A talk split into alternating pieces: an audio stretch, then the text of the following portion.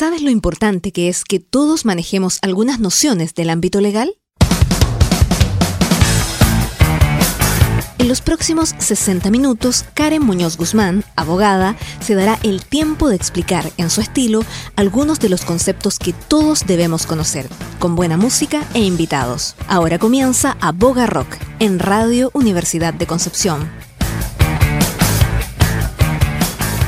Bienvenidos, buenas tardes, ¿cómo están? Aquí iniciando un nuevo episodio de Apoca Rock en Radio Universidad de Concepción.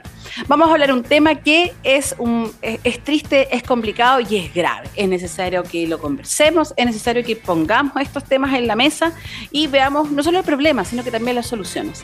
Así que bienvenidos a este nuevo episodio de Apoca Rock. Hoy, accidentes de tránsito y Proyecto CAT.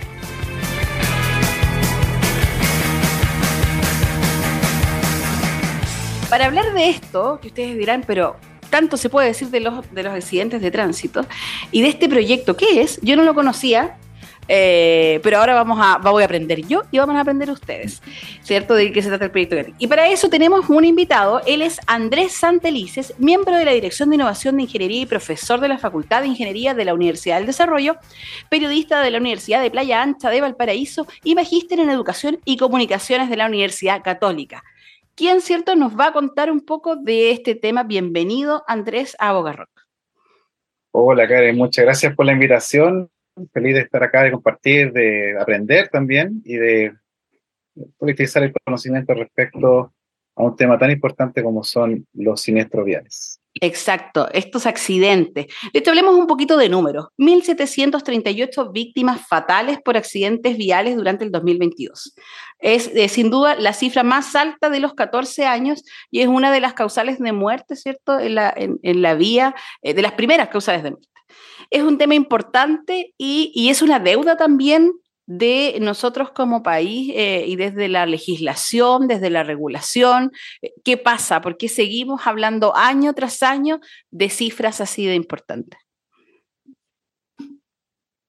Bueno, la verdad es que eh, tenemos una deuda pendiente con la sociedad chilena en términos de que no nos estamos haciendo cargo de un problema social que aqueja y se ha convertido en la otra pandemia a nivel mundial. Una pandemia que es silenciosa, una pandemia que al año en promedio eh, cobra más de 1,2 millones de personas eh, en términos de muerte en el mundo. Es decir, como si tuviéramos todos los años una guerra mundial.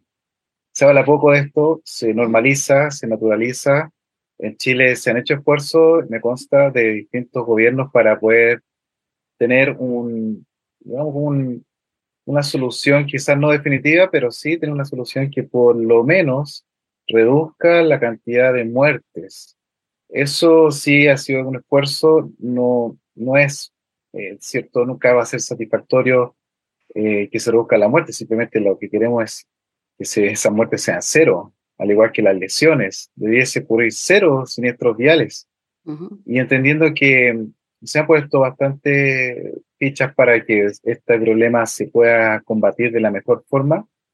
No es suficiente porque aquí esto es multicausal. Esto implica el esfuerzo no de una campaña, no es un ministerio solamente el que tiene que abogar por, por esto, no es solamente el mundo público, eh, el mundo privado, la sociedad civil, la academia, están eh, de alguna manera también buscando que esto se produzca. No con el éxito que uno espera, obviamente, eh, nunca vamos a decir que son cifras alentadoras cuando, por ejemplo, en un fin de semana largo eh, fallecen menos personas que uno lo compara con el otro, el otro año o los años anteriores. La verdad es que esto pasa un poco por entender que aquí tenemos que hacer un cambio en el comportamiento. Y cuando hablo de esto, no solamente me refiero a educación, me refiero al espacio público, me refiero al espacio vial, entendiendo que el espacio vial configura conductas puede hacer que mi conducta como conductor de vehículo motorizado se modifique solamente por tener cierto tipo de infraestructura. Entonces, la educación vial que es tan necesaria para de la primera infancia, también eh, sabemos que los adultos las adultas, eh, como la juventud y, personas de, eh, más que nada adultas mayores, puedan tener acceso a una constante eh, nivelación, capacitación, cursos que puedan ir dar cuenta de que la actividad que se realiza Si no se hace con empatía, no se hace con cuidado y con mucha responsabilidad, el uso de un vehículo motorizado puede transformarse en un arma. Y de ahí la importancia que eh, la gente comprenda que no basta con hacer un curso, no basta con haber recibido una formación, quizás si que tuvo la suerte de recibirla durante su formación escolar, eh, no basta con eso. Aquí es un trabajo constante, así como los cambios son dinámicos, las lógicas en el espacio vial cambian también. Lo que antes se conocía como accidente, hoy día se reconoce como un siniestro vial. ¿Y por qué así? ¿Por qué hacemos esta diferencia? Porque la única forma en que yo me pueda hacer cargo de algo que sí se puede evitar, de algo que sí es predecible y donde sí hay responsables, es considerarlo como lo que es un siniestro vial y no un accidente, algo que no tiene por ninguna posibilidad de poder ser eh, subsanado o, prevenido en este caso. Así que por eso es importante que esta deuda que tenemos a nivel social eh, se pueda hacer cada una de las personas que viven en este país, eh, establecer un propio compromiso, ¿sí? no esperar siempre que sean las autoridades las que determinen y tomen carta en el asunto, que lo están haciendo y lo seguirán haciendo, pero también como sociedad yo debo preguntarme cuánto aporto a la convivencia vial, cuánto aporto a que tengamos efectivamente armonía, eh, que tengamos reducción de los riesgos, y es por eso que tiene que ser un trabajo más comunado. Qué, qué, importante lo que dices, Andrés, porque primero, mira, me quedé con varias cosas. Dijiste algo que tenemos normalizado, y así es. Nosotros vamos y vemos, ah, un accidente. Eh, nadie eh, dice, qué, qué, pena, qué terrible, dependiendo de qué tan mal quedó el auto, ¿cierto? Pero es algo muy normal. Y segundo, esto de, aparte de que se normaliza, esto de, de, que, de que, claro, se sacó la licencia y se olvidaron completamente de eh, capacitarse. De, de hecho, ah, mira, por ejemplo, yo tengo licencia desde los 18 años, tengo 40. Mm. y eh, la plaza cierta automotriz de Concepción ha cambiado, eh, no sé, muchísimo. Las calles, hay tacos, hay tráfico donde, donde antes no había, hay muchos más autos, hay más agresividad, está el teléfono que antes no existía. Por ejemplo, cuando yo aprendí o cuando tomé un curso, no existían ni los smartphones, no existía cierto tanto auto, no había las mismas carreteras. Entonces, ahora que tú le dijiste, yo dije, claro, debería a lo mejor existir, eh, porque a lo mejor yo pongo toda la prudencia, pero, pero desconozco. Y así le debe pasar a mucha gente. Eso eh, es sin duda lo que tú dices, eh, como que volver a aprender o estar constantemente capacitando. Exacto, porque, mira, yo te puedo decir varias cifras, pero hay, eh, ¿cierto? Un, yo en mis clases, cuando hago clases de seguridad vial, hago siempre esta misma pregunta eh, al público que es variado, pueden ser personas adultas, jóvenes, etc. Yo les pregunto, eh, ¿saben cuál es el rango etario donde se produce mayor o, o, que participa o produce mayor cantidad de siniestros viales? Yo les doy opciones, juventudes, adultos, adultas o adultos mayores. Y la verdad es que es una respuesta que te, doy fe de que siempre la misma, o, la mayoría siempre piensa de la misma forma, dice los jóvenes. Y yo les digo que estadísticamente, según la cifra que me entrega todos los años Carabineros su armario, eh, reafirma año tras año que la mayor cantidad de siniestros viales que se producen está en el rango etario entre las personas que son consideradas como adultas. Y les digo esto acompañado del siguiente dato. Eh, muchas veces eh, es por distracción y también por el exceso de confianza.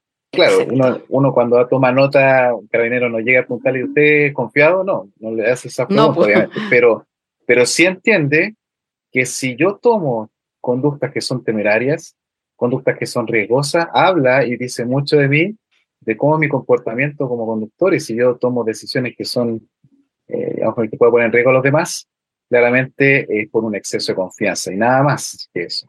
Y, de hecho, tú mismo me decías, o sea, tú llevas bastantes años conduciendo y aún así eh, no por eso te puedes sentir 100% segura.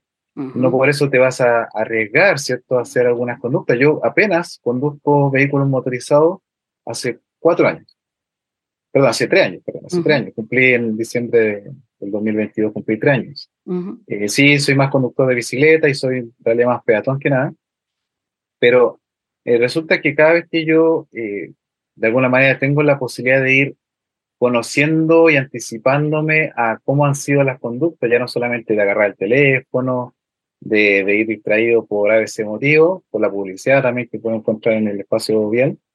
Eh, yo soy convencido de que hay que estar eh, siempre buscando esa quinta pata del gato, y aquí sí lo amerita, en términos de buscar dónde hay un posible riesgo, dónde hay una, una potencial, eh, digamos, como idea que podemos tomar como referencia para decir, mira, acá eh, nos podríamos anticipar a la jugada. ¿Por qué no, no pensamos en, que aquí, ejemplo, podemos poner como infraestructura reductores de velocidad? Eh, podemos hacer que, em, si yo ya sé que todos los días se produce en siniestros viales o, hay riesgo de siniestros viales, ¿por qué no tomo otra ruta? ¿Por qué no eh, hacemos un llamado quizá al municipio para que tome carta en el asunto, etcétera? Y, y esto, sabes que es bien interesante porque no sé qué pasa, que cuando tú estás en la juventud, considera esto con la gravedad que lo amerita, ¿sí? Mm. No, no, no lo normaliza. Mm. De hecho, estamos haciendo actualmente en la Universidad de Desarrollo un desafío que consiste en levantar información sobre la seguridad vial en ciertos entornos escolares. Se está haciendo simultáneamente en cuatro ciudades del mundo, que hay tres que son en Chile, en este caso, que son en la región, o en este caso en la ciudad de Iquique, en la ciudad de Santiago y también en la ciudad de Concepción y también la otra, bueno, la que fue de Chile en Madrid, pero ¿qué tienen en común? Que los estudiantes evalúan esos, esos entornos escolares y se llega casi siempre a la misma conclusión de que, aparte de la señalética, que es deficiente, eh, también las eh, fórmulas, la infraestructura para reducir velocidad es insuficiente.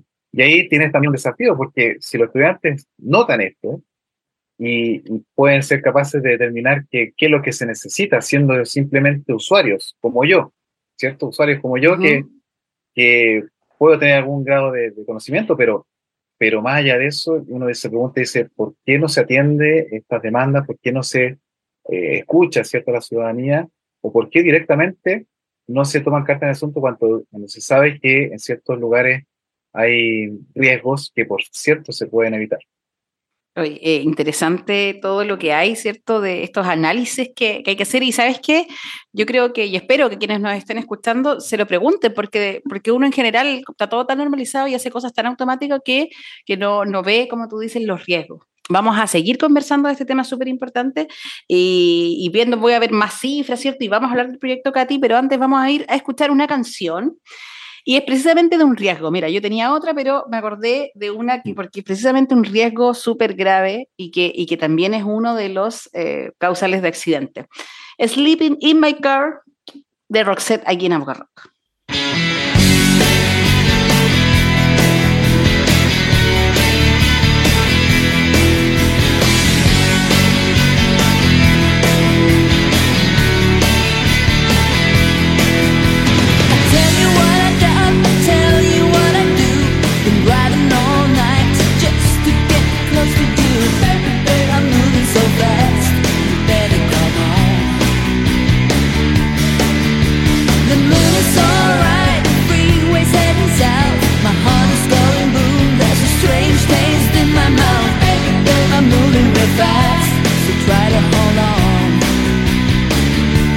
try to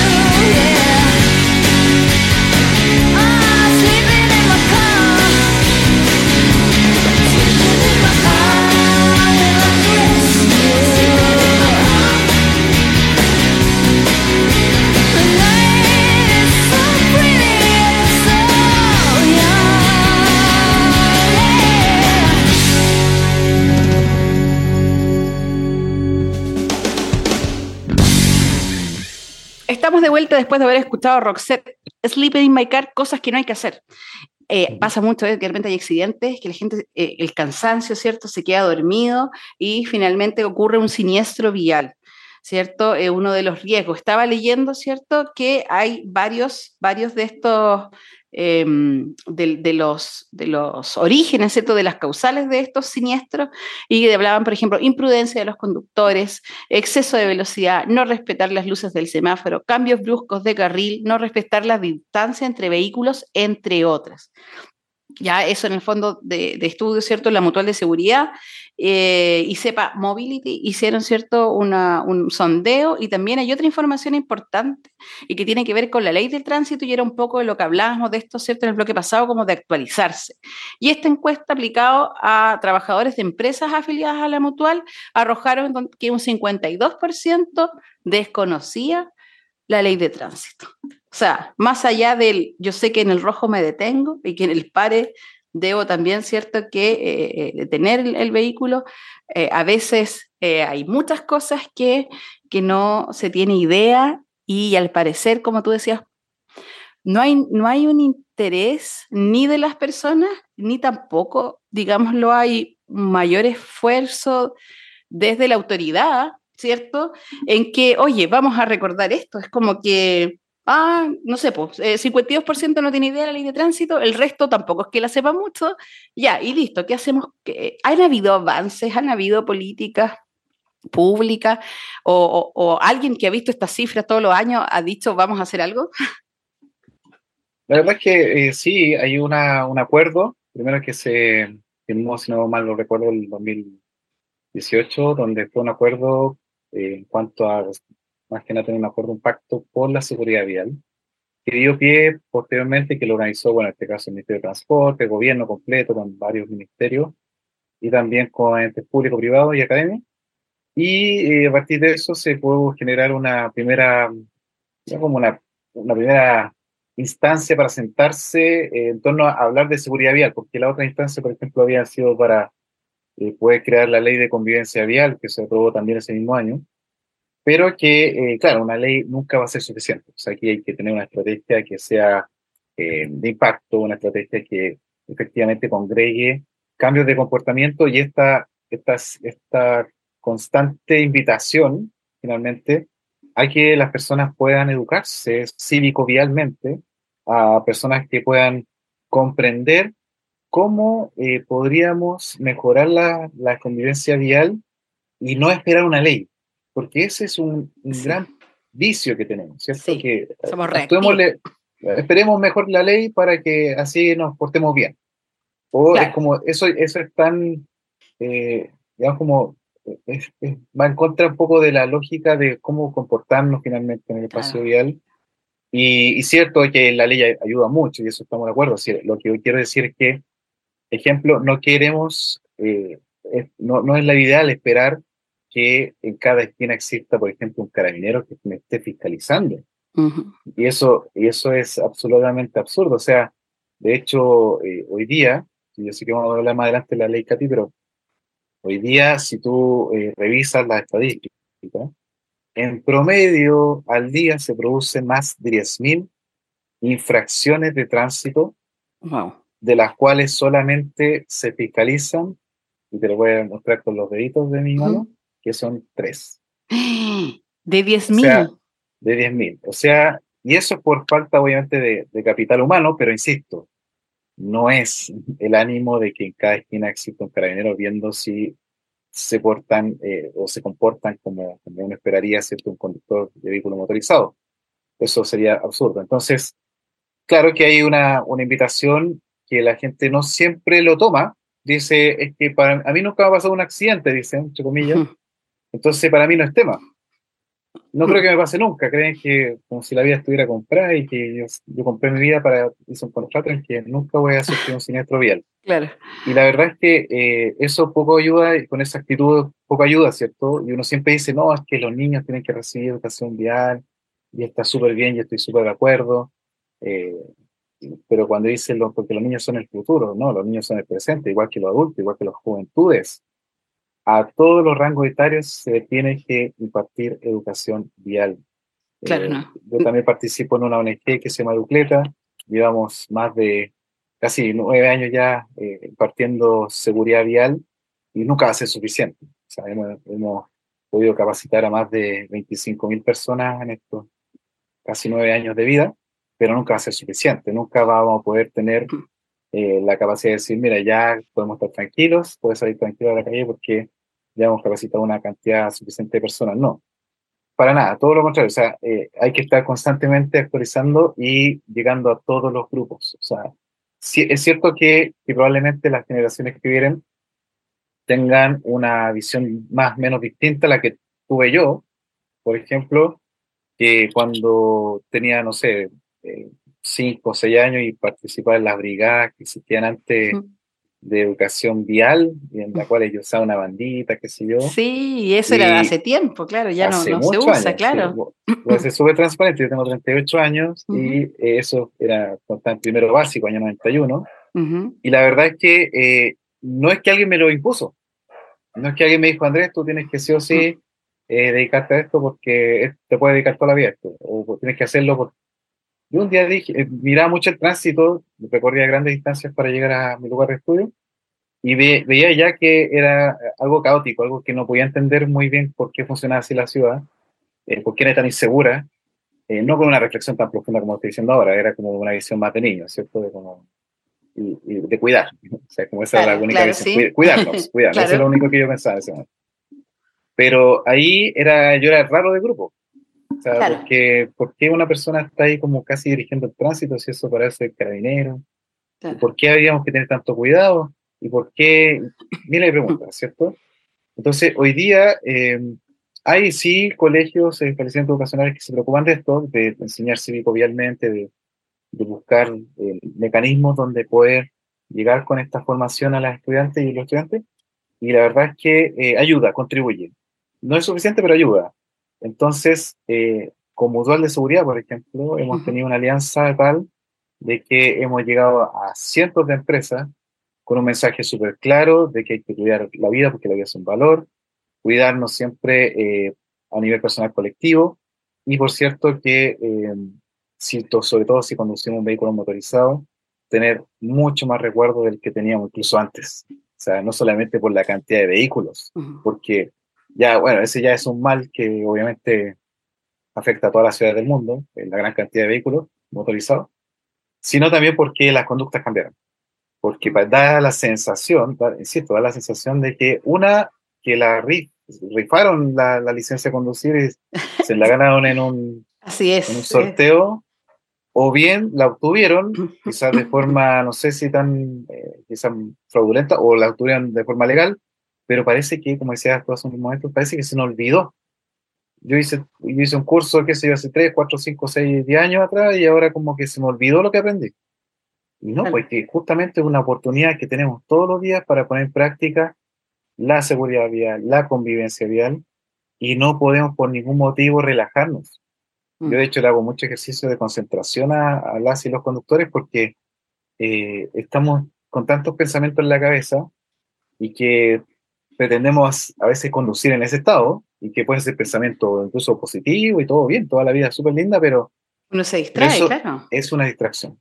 ¿Para qué hablar del uso de dispositivos móviles? Que la ley no chat que se vino a implementar en marzo de este año eh, dejó bastante en evidencia cuánto le gusta al chileno, a la chilena utilizar el dispositivo mientras conduce es totalmente incompatible hacer eso. No, y lo increíble, yo veía que se comparaba eh, como si uno tuviera cuatro copas de cerveza, cuatro eh, ciertos vasos de cerveza en el cuerpo, utilizar el, móvil mientras se maneja. Sí, de hecho, sí, está, hay bastante evidencia científica de que ya el humano, al utilizar el celular mientras hace otra actividad, de por sí se demora más, o no la hace bien. Mm. La hace bien, pero se demora más o, no resulta. Y es como un ejemplo, si yo voy a estar cocinando con el celular en la mano, probablemente me demore más o la comida me quede un poquito más salada o, más agria, no sé, según sea el caso. Entonces, si ya eso, eso es un problema, se imaginemos aquí a, a, personas que conducen, que, conducen vehículos estando con el celular en la mano. Yo siempre les doy el mismo caso. Lo, lo veo con el mundo del deporte, pero quizás con el mundo más del rock. Se imagina su artista favorito viene aquí a un concierto a Chile y en el medio del concierto contesta un WhatsApp, se pone a, ver Instagram. Qué buen ejemplo. Así, No se puede, no se puede hacer, simplemente no se pueden hacer las dos cosas. Coldplay. Salvo que, claro, salvo que diga, claro, diga, oye, tomemos una foto, recordemos este momento maravilloso, y sí, se entiende, porque es parte de, mm. la dinámica del show, finalmente pero no puede el, el baterista decir, espérame, espérame, eh, terminemos después la canción porque necesito contestar este WhatsApp. O sea, no, no se puede, ¿no? imposible. Claro, claro. Imposible hacer eso. Excelente ejemplo. Lo mismo, ¿cierto?, cuando uno va manejando y esa concentración que, que, uno debe tener y no esperar a que nos obliguen. Muy bien, ¿cierto?, lo que decía esta ley Emilia, que, que lamentable el origen de la ley Emilia. No tenemos que esperar, ¿cierto?, que fallezcan personas para poder tener una ley que nos obligue a ser prudentes. Eh, eso no debería ser así. Lo mismo con la ley no chat y así una serie, ¿cierto?, de normativa que surge de forma reactiva, eh, pero que no es suficiente porque, ¿cierto?, tenemos normativa estricta y aún así se vulnera, ¿cierto? Tenemos una ley de tránsito que se desconoce y se vulnera, o sea, me impactaste con la cifra de que 10.000 infracciones eh, es, increíble. Y, esta capacitación que, que, todos requerimos, pero en realidad, eh, claro, yo creo que lamentablemente, no sé, pienso que tal vez deberían obligarnos, como que hubiera tal vez renovarse la licencia en un tiempo más corto. No sé si, ¿cuál crees tú que podría ser una solución? O si hay algún país que ha hecho algo que nosotros pudiéramos copiar, ya que nos gusta tanto mirar para afuera. Sí, esto que nos gusta mirar hacia afuera, pero lo que nos conviene no. claro, cuando, claro. Cuando, no es muy agradable seguir ciertos patrones que ojalá fuera así, ahí como que, ah, parece que mejor no. A ver, eh, yo solamente por citar un ejemplo, porque para no caer en eso, pero en Alemania es muy difícil obtener la licencia de conducir. Muy difícil. Es un sistema de puntos, un sistema que de verdad tienes que ser no un, buen conductor, sino que un excelente conductor. O sea, tener cero, cero, cero, cero eh, errores, cero pensamiento, incluso formas de razonar que eh, dejen espacio a la duda, dejen espacio a decir como, oye, no sé si esta persona amerita darle la licencia. Eso acá en Chile por más que se han hecho cambios, que se agradecen, aún así no está a la altura. Porque, insisto, yo no puedo mm. creer que hay personas que con licencia en mano, obtenida de forma legal, puedan cometer no errores, sino que horrores mientras conducen. O sea, no puede ser que en zonas escolares eh, no entiendan que tienen que ir a 30 kilómetros por hora como máximo. O sea, ellos ven el cartel y dicen, ah, tengo que reducir la velocidad si es que la reducen, si es que se dan el tiempo y se toman esa, esa licencia de, de, bajar la velocidad. Esa consideración. Eh, esa consideración, ¿cierto?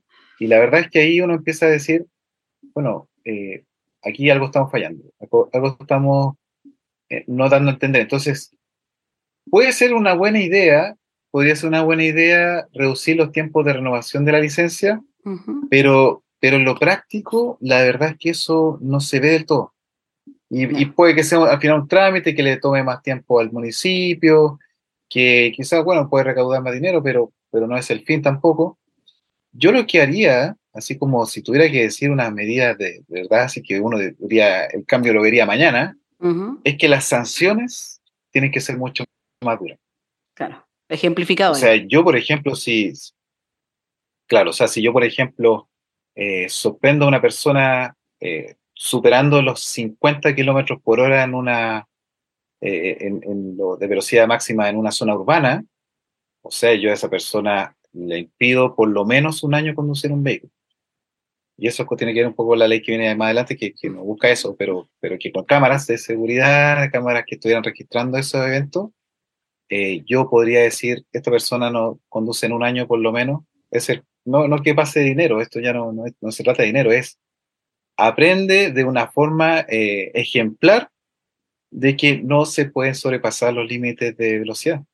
Porque si lo hiciste una vez, no vas a, volver a hacer. Así es. Lamentablemente. Eso es, sin duda, cierto, aumentar las sanciones porque la gente de repente dice, hoy no, así no me pasa nada. O también esa sobreconfianza y al saber que no hay recurso humano para la fiscalización, muchas veces eh, eh cometen eh, estas infracciones, exceso de velocidad, conducción en estado de ebriedad, etc. Hoy vamos a seguir hablando y ahora vamos a hablar, ¿cierto? Después de la ley Katy, que tanto, ¿cierto?, se ha, comentado, pero vamos a ir a escuchar música nuevamente, algo que uno tiene que hacer, cuando, las campañas. Si uno bebe, mm. tiene que que otro conduzca. Y los Beatles lo decían desde hace rato. Drive my car. The Beatles allí en Aboga Rock.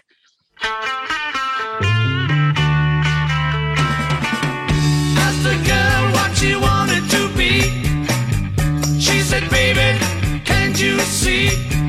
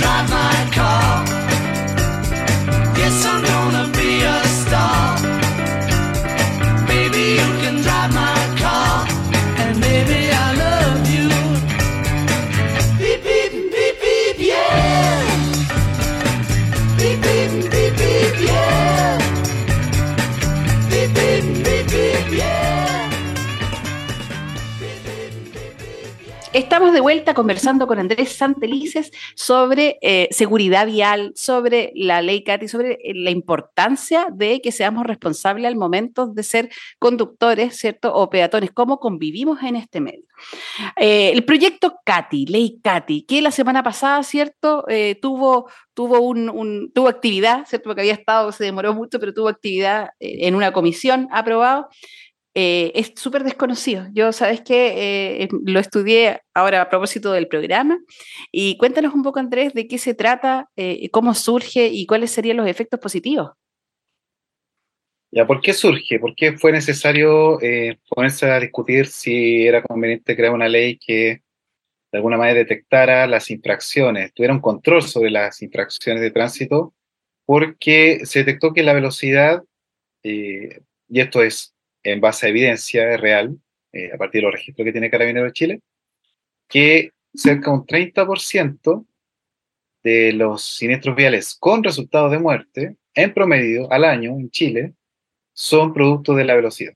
La velocidad mata, y eso ya no, no hay discusión. Si yo atropello a una persona a más de 50 kilómetros por hora, las probabilidades de sobrevivir a esa persona son mínimas o nulas.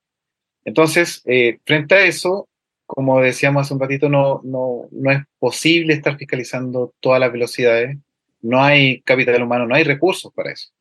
Pero sí hay recursos, por ejemplo, para instalar cámaras que puedan eh, hacer un registro de estas velocidades que se exceden. De hecho, de hecho, esto tuvo una versión, podemos decir una versión fallida, en los 90, si no me equivoco, cuando eh, se instalaron los fotorradares. Ah, sí, que al final no pasó nada. no, pasó nada, pero ¿por qué no pasó nada? Porque quizás la implementación no fue, la, no fue adecuada y mucha gente lo, lo tomó como un cazabobo, porque estaban como escondidas las cámaras y era como, a ver, eh, estaba más pendiente yo decía bien cámara de, conducir bien. Y, finalmente mucha gente de mala forma sí pensó que esto era solamente para recaudar fondos en, los municipios. Entonces, eh, claro, ahí el proyecto finalmente se tuvo que eliminar y se eliminaron las cámaras y todo. El tema es que esta versión nueva, ¿cierto?, del proyecto eh, tiene otras lógicas, ¿ya? De hecho, está, va a estar súper bien informado dónde están esas cámaras, eh, no busca por ningún motivo ser una caja recaudadora.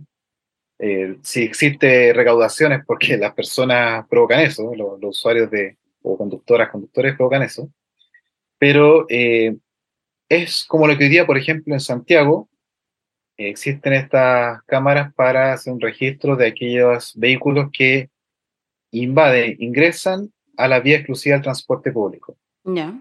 Esa, o sea, ya existe. Eh, y que es algo muy común, ¿ah? que la gente como para ahorrar tiempo, de esto aquí San Pedro, la comuna San Pedro de la Paz, es muy conocido que se usa la vía exclusiva de, los, de las micros, ¿cierto? Como para adelantar tacos.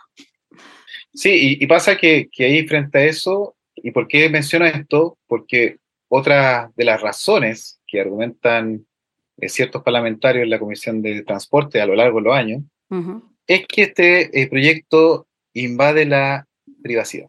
Ya.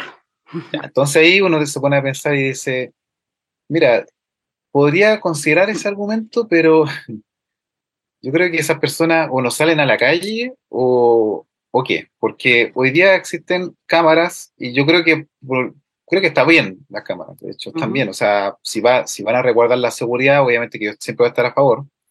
Sí me siento observado, debo decirlo, pero bueno, si mientras no haga nada malo no tendría por qué temer.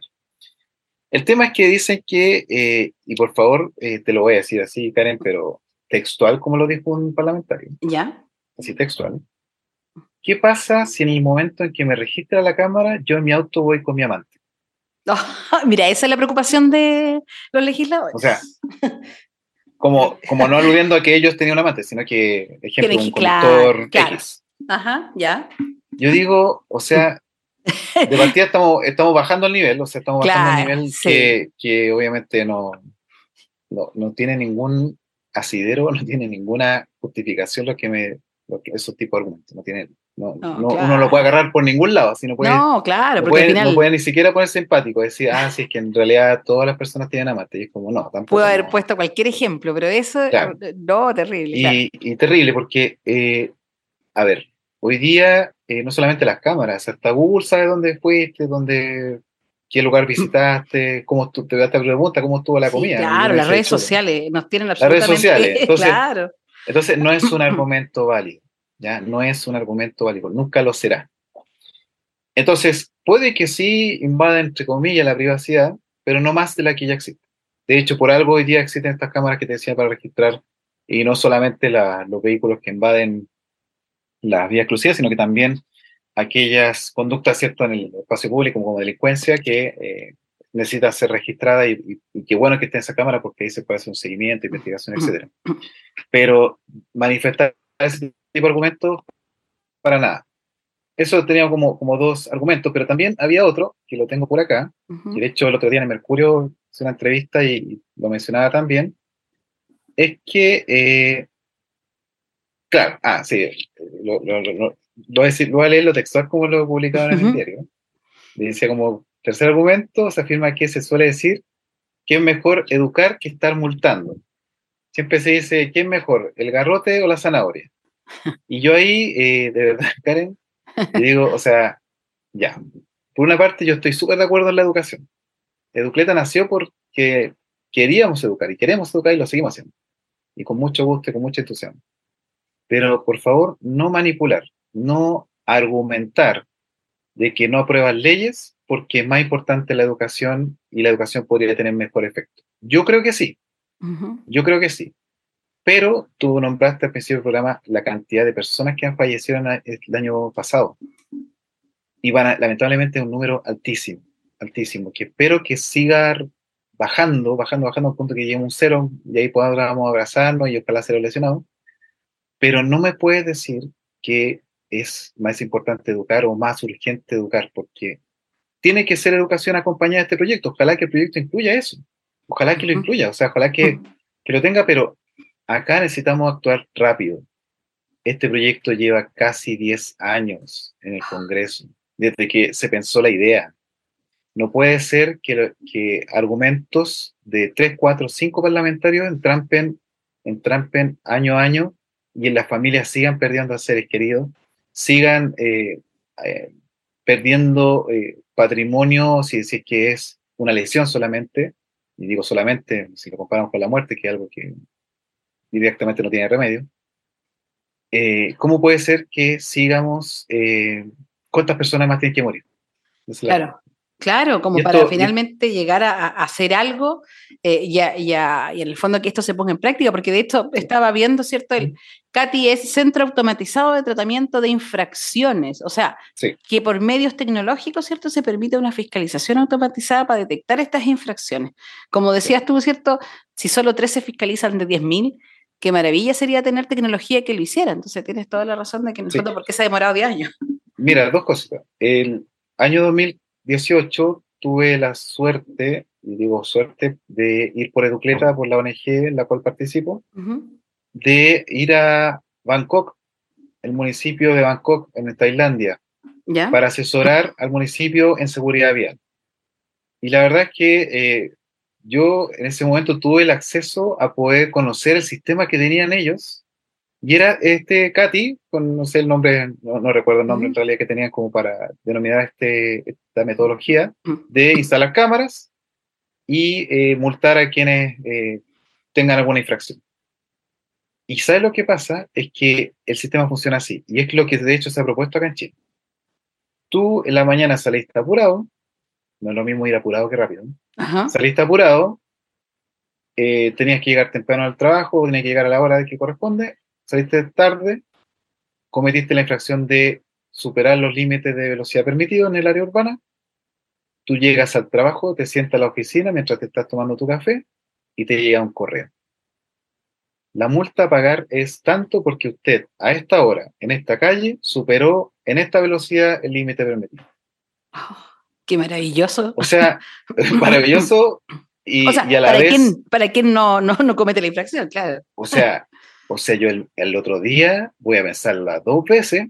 Claro. Dos veces si efectivamente voy a correr ese riesgo de pagar una multa que es dolorosa eh, antes de ver si voy a superar esos límites de velocidad.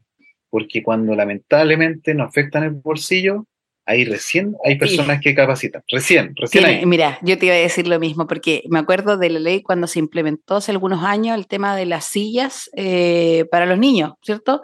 La obligatoriedad. Y las multas es gravísima. Y yo escuché de repente gente que decía, bueno, sí, claro, es que ando con obligado a comprar una silla porque es cara la multa. Y yo, y nunca era como, oye, por protección de tu hijo o por protección del niño que llevas. no porque esto sea una multa de 200 mil pesos. Entonces, claro, cuando afecta el bolsillo, parece que realmente ahí decimos, ya, ok, voy a, voy a, voy a, voy a abortarme bien. Sí, y de hecho esa ley tiene poco tiempo, de hecho la de la sí, claro. del sistema de retención infantil, la década a mediados de los 2000, y, y resulta que, que ahí cuando, se empezó a regular el tema de cinturón de seguridad y los sistemas de retención infantil, también hubo un cambio de conducta, mm. no masivo como uno espera, porque uno todavía ve niños que van menores de 12 años, van adelante incluso, sí, o van atrás, pero sin la silla si tienen menos de 12 años.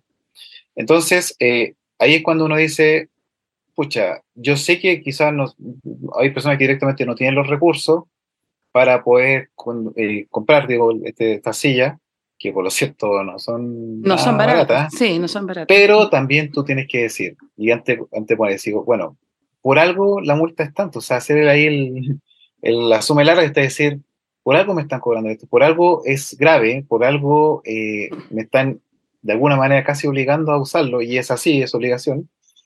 Entonces, ¿por qué no mejor eh, seguir un poco esa línea? Entonces, este proyecto, Katy, yo estoy pero seguro, Karen, que la, el efecto va a ser inmediato. Van a llover los reclamos, van a haber gente que va a decir cómo es posible, poner el grito en el cielo, no es posible, yo no sé qué, yo trabajo con mi vehículo, yo eh, conduzco con personas que están mal de salud y tengo que mira, te van a llegar mm. una serie de cosas, pero ningún reclamo, ningún reclamo va a tener siquiera comparación con el dolor de una familia cuando un ser querido pierde la vida en el espacio vial porque una persona, ejemplo, lo atropelló porque a velocidad máxima o superó la velocidad máxima. Entonces, va a haber eh, yo, yo, me estoy anticipando, así estoy diciendo. no, pero es que, tengamos fe que esto se apruebe pronto. Queremos que, de aquí a enero, ¿cierto? Eh, termine y no se entrampe ni quede apartado, ¿cierto? Eh, porque le dan prioridad a otras cosas. pero, pero tengo fe. sí, y aquí se tiene que hacer cargo también no solamente el Ministerio de Transporte, que yo sé que me consta que los distintos gobiernos han hecho lo posible y lo, lo imposible también para poder aprobarlo, sin éxito obviamente, pero, pero también aquí hay un tema de salud hasta mental. O sea, si yo salgo a la calle con el miedo de que me puedan atropellar, que me pueden matar, que puedo perder la vida, eh, no es sano. O sea, no, no, no andamos tranquilos. O sea, eh, ayer hubo un siniestro gravísimo, con cuatro muertos, eh, bueno, en la carretera, pero no puede ser. O sea, no puede ser que una persona que salió a trabajar, aunque haya salido a divertirse, aunque haya salido de paseo, no puede ser que esa persona no llegara a la casa o que la familia no la pudo recibir nunca más porque perdió la vida en el camino. Por, una imprudencia, por una Por una imprudencia, sí, por una imprudencia, porque la, yo digo, los siniestros pueden ocurrir, pero no necesariamente tenemos que estar eh, corriendo riesgos y si una ley de por medio puede evitarlo, mucho mejor. Lo último quería decir, el último dato, que eh, aparte de las muertes, que ya es lo peor que nos puede pasar en los siniestros viales, aparte de las lesiones, que también es algo, digamos, incómodo, doloroso, el Estado al año, Karen, eh, desembolsa más de, escucha bien, 15 mil millones de dólares en gastos a los cuales debe incurrir por conceptos de siniestros viales. Imagínate, daño, obviamente, a la propiedad pública o privada, según sea el caso, daños a eh, las lesiones, licencia, y bueno, para qué hablar de las muertes, ¿cierto? Que también implica un, un costo también para el Estado, obviamente para la familia, etc. Entonces, ¿qué más? ¿Qué más necesitamos? ¿Qué, qué, más, qué, qué estamos esperando? Uy, reflexionar, ¿cierto? Y tomar conciencia finalmente. Oye, interesante el tema y, y, qué bueno que lo conversamos, Andrés. Ahora vamos a ir a una pausa musical donde tú nos vas a decir qué vamos a escuchar y vamos a volver, ¿cierto? Para terminar el programa. Ya. ¿Qué vamos a escuchar? A ver, cuéntame, ¿qué, qué, qué canción? A ver, eh, Special Needs de Placebo. Me encanta. Ya, entonces vamos a quedar con Placebo aquí en Abogarro.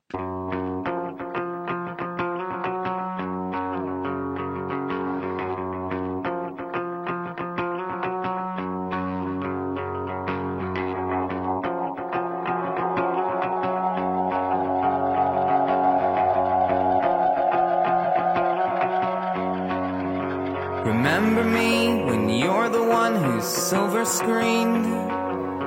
Remember me when you're the one you always dreamed. Remember me whenever noses start to bleed. Remember me, special needs. Just 19, sucker's dream. I guess I thought you had the flavor. Just 19, a dream of seeing with six months off for bad behavior. Remember me when you clench your movie deal. And think of me stuck in my chair that has four wheels. Remember me through flash photography and screens.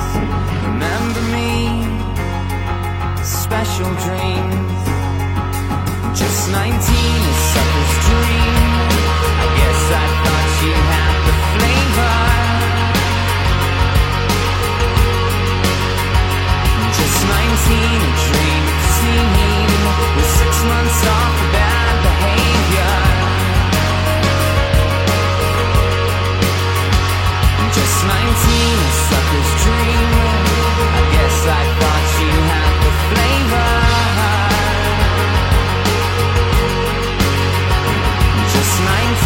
dream of seeing with six months off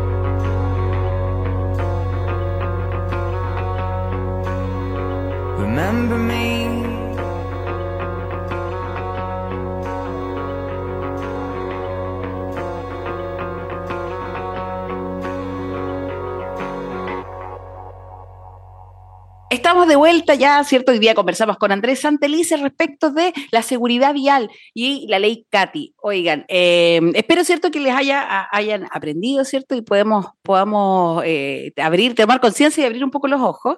Y Andrés, yo te quiero preguntar, ¿dónde podemos buscar más información? Y háblanos un poco, ¿dónde, eh, página o redes sociales donde podemos encontrar más sobre Educleta? Sí, si es cierto, yo eh, estoy dedicado bastante tiempo a, a las labores de, por ahora, investigación, docencia de la Universidad del Desarrollo. Además, yo soy presidente de la ONG Educleta. Pueden encontrarnos en Instagram, Educleta Chile, educleta.cl también. Y pueden ahí eh, contactarnos en Twitter también. Estamos en, eh, con arroba Educleta Chile. Excelente. Entonces ahí cierta información, pueden hacerles preguntas, si quedan con alguna duda, alguna inquietud, ahí pueden consultar, ¿cierto? Porque es súper importante que tomemos conciencia y que no, y no terminemos de educarnos, ¿cierto? Solo con la licencia y el curso, sino que sigamos porque es por nosotros y por la gente. Andrés, yo te agradezco mucho que hayas venido a Boca Rock porque es un tema súper importante y es, es relevante ponerlo en la mesa. Sí, muchas gracias por la invitación y espero que si se presenta una oportunidad de volver al programa, que me encantó, eh, la dinámica y todo, las canciones, eh, espero que sea para hablar de que por fin se aprobó el proyecto Katy. Sí, lo dejamos acordado aquí, así que cuando tengamos noticias del, del proyecto Katy, volvemos a hablar con Andrea, así que te agradezco. Muchas gracias, ¿cierto? A Fidel, al equipo, y nosotros nos escuchamos el próximo jueves con un nuevo Boga Rock aquí en Radio Universidad de Concepción. Chao. Esto fue Aboga Rock con la abogada Karen Muñoz Guzmán en Radio Universidad de Concepción.